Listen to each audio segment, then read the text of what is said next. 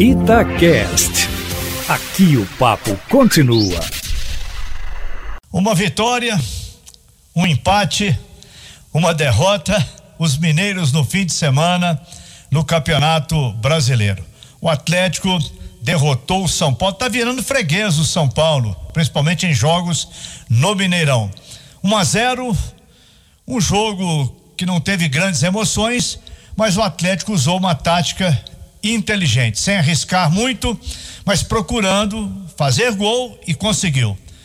E vamos comentar também a derrota do América, mais uma, e o primeiro ponto ganho pelo Cruzeiro. Eu diria que o Cruzeiro perdeu mais dois pontos na Série B. De qualquer forma, isso fica para os comentaristas. Começamos com Edu Panzi, que comentou o Atlético 1 São Paulo 0. Um abraço, Emanuel. Um abraço pro Léo, Júnior Brasil, ouvinte ligado na turma do bate-bola. Foi um jogo, foi, acho que foi um bom jogo no Mineirão. Era um clássico muito esperado, né? De duas equipes que começaram o Campeonato Brasileiro entre as favoritas, não só com protagonismo, mas com favoritismo. São Paulo campeão paulista, um trabalho do Crespo muito elogiado pelos paulistas, e o Atlético campeão mineiro com esse início de trabalho do Cuca. Início contestado, mas agora parece que a moçada caiu na real. O trabalho do Cuca é muito bom até aqui. Beira os 75% de aproveitamento, título estadual, classificação em primeiro na fase de grupos da Libertadores. É, venceu os dois jogos na Copa do Brasil e está classificado. E o Campeonato Brasileiro, o Atlético vem se recuperando, rodada a rodada, daquela estreia, daquele segundo tempo ruim na estreia contra o Fortaleza. E contra o São Paulo, o Atlético controlou o jogo quase que os 90 minutos um primeiro tempo que o Galo encaixotou a equipe paulista, fez o gol, poderia ter feito dois, marcou ah, o lado mais forte do São Paulo, que é o do Reinaldo, lado esquerdo, com um partidaço tático do Johan e do Jair. A gente destacou isso durante toda a transmissão. Johan e Jair participaram do gol, assistência do Johan e gol do Jair. Mas o, a fase defensiva do Atlético contou muito com esses dois jogadores, fechando principalmente o lado esquerdo do São Paulo, que perdeu o Miranda, o Crespo mudou um pouco o jeito da equipe jogar, mas o Galo entendeu muito rápido, fez um segundo tempo mais equilibrado, só que seguiu controlando o jogo. Se teve um time mais perto de um gol no segundo tempo, continuou sendo o Atlético. Destaques individuais foram muitos: Léo, Brasil, Emanuel. É, Alan, mais uma vez, fez um partidaço, a dupla de zaga Rabelo e Hever. Destaquei Ior e Jair e não dá para não falar, não tocar no nome do Hulk. Como tá jogando bola o Hulk? É, o Hulk me parece muito afim, né? Ele, tecnicamente, a gente sabe do que ele é capaz, fisicamente, a gente sabe do que ele é capaz, mas para um cara é, veterano, partindo para o final da sua carreira, eu sei lá até quanto, que o Hulk é forte pra caramba, mas ele, vo, ele voltou, né? Ele veio pro Brasil porque ele não jogou aqui, muito afim. E a gente falava isso aqui em off, né, Panzi? Isso faz uma diferença danada, diferente daqueles caras que tá em reta final, vou passar a sacolinha e vou jogar. O Hulk tá doido para ser campeão no Atlético, para ser artilheiro, para ser ídolo, para ser ídolo, sem dúvida alguma. Tá jogando muita bola o Hulk e isso é uma ótima notícia. Ele é uma marca, uma grande contratação. Muito bem o Hulk. Tivemos a estreia do Moza Júnior Brasil. Você comentou o jogo, o empate do Cruzeiro contra o Goiás, jogo 1 um a 1 um. Queria que você falasse da estreia do Moza Queria que você falasse do gol bizarro do Joseph.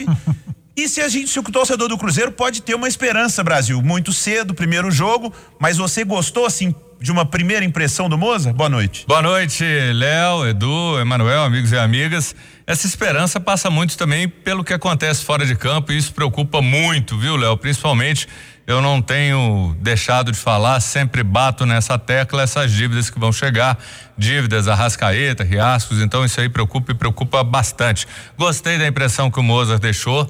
Ele chegou, procurou os veteranos, conversou com ele, ressaltou a importância desses jogadores, vai até entender que alguns não vão conseguir oferecer aquilo que ele espera. Por exemplo, eu não acredito que o Cabral vai ser uma solução no meio de campo do Cruzeiro se vier a ser aproveitado. Só um exemplo. Mas ele chegou, procurou agregar, ouvir os jogadores, isso é muito importante, eu vou te explicar por quê. E ele fez o básico, colocou aquilo que ele tinha de melhor para quem estava chegando na escalação inicial contra o Goiás. Cruzeiro, Cruzeiro fez um jogo pro empate, ficava ali o mais justo, o empate. E aí o que que acontece? Vem o Joseph num momento e faz uma lambança daquela. E para mim, quando ele foi contratado, todo mundo falou, ele, Felipe Augusto, jogadores que não são nem de longe a solução e nem são aquilo que o Cruzeiro precisa. E o jogador tem que ter a consciência do seu limite técnico. Não adianta inventar além daquilo que você dá conta. E foi o que aconteceu, é um problema que o Cruzeiro tem e toda vez que entrar, corre risco de ser um drama se o jogador não fizer o feijão com arroz. O Moza tem mérito ele descobriu. Esconderam o Brock em algum quarto escuro lá da Toca da Raposa. Eu acho que o Moza saiu procurando e encontrou o Brock. Que boa partida do Brock. Felipe Conceição abandonou o Brock, esqueceu do Brock. Ou seja, um absurdo. Ele foi bem na zaga. É, ele fez uma outra coisa que o Felipe Conceição acho que nunca faria. Num dado momento, o Joseph já havia comprometido, entregado uma outra bola. Chegou no segundo tempo, o que, que ele fez? Eu tenho que tirar mesmo. Ele tirou, colocou o Rômulo, que já havia atuado na direita, a gente havia falado isso pouco antes de acontecer, colocou ele como lateral e o Barbosa, que é o jogador que mais se encaixaria no meio na situação que o Cruzeiro precisava. Ele fez isso. Ele saiu da caixinha com esse tipo de mexida e montou uma linha de três quando ele tira o Pereira, que estava mal, mal. Esse garoto precisa dar uma pensada no que está acontecendo, que o futebol dele está muito ruim. Essa linha de três foi interessante, colocou o Estênio no lugar do Pereira, foi até audacioso, porque precisava vencer, precisava obter um bom resultado. Se fosse a derrota, ia ser algo muito injusto. Não que o Cruzeiro fez um grande jogo. O Goiás teve mérito, mas o goleiro Tadeu apareceu com boas defesas. A Pegou gente tem que lembrar isso. Pegou até o Wi-Fi, então ele foi muito bem. E aí, para fechar uma outra coisa que o Felipe Conceição nunca fez. Felipe Conceição não ouvia os jogadores. Os jogadores chegavam para ele e falavam: professor, eu vou render mais assim. Isso vai me ajudar. Ele não ouvia. O Marcinho pediu. Isso foi conversa minha com o Samuel Venâncio. Marcinho pediu várias vezes para jogar mais à frente, porque ele ia aproveitar a característica principal dele de finalização. O teimoso do Conceição, que eu acho que esse final dele foi muito ruim, não fez isso. O Marcinho entrou, o Mozart teve a humildade e teve a percepção. Como você se sente melhor? Mais à frente, professor. Então vai, joga mais à frente. Marcinho foi lá e fez o gol. Tanto que eu até entendo que daqui para frente talvez a gente tenha uma mudança de esquema, talvez um 4-4-2 para o Marcinho entrar e tirar um dos pontas. E pode ser uma boa, algo válido, Léo. É, eu concordo com você. Acho que principalmente o Ayrton, já tem um tempo que o Ayrton tá devendo. Bruno José tem jogado melhor. Ô Panzi, agora o Júnior Brasil falou que o Felipe Conceição foi teimoso e o final foi ruim, mas pode ser que ele recomece um trabalho no América, viu, Panzi? Lisca hoje é, se demitiu, né? Ele se desligou do América e o nome que é mais badalado para assumir, para voltar ao Coelho, é o do Conceição. O que dizer da saída do Lisca e de um provável retorno do Conceição?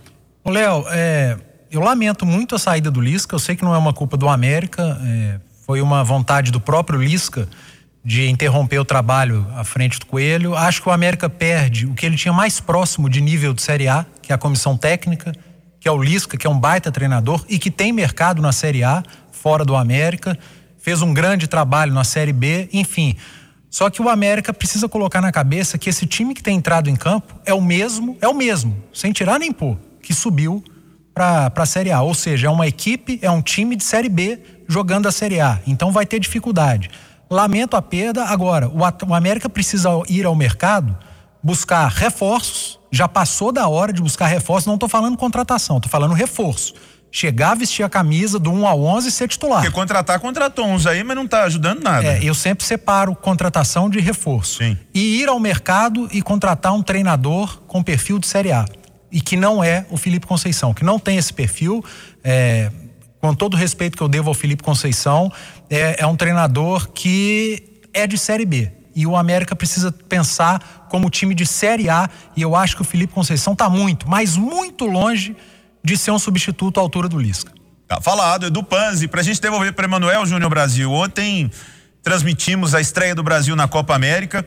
Não foi um grande jogo, até porque a Venezuela com muitos problemas, jogadores acometidos pela Covid, mas o Neymar chamou muita atenção, Júnior. E não foi pelos dribles, né? não foram os dribles do Neymar, foram os passes.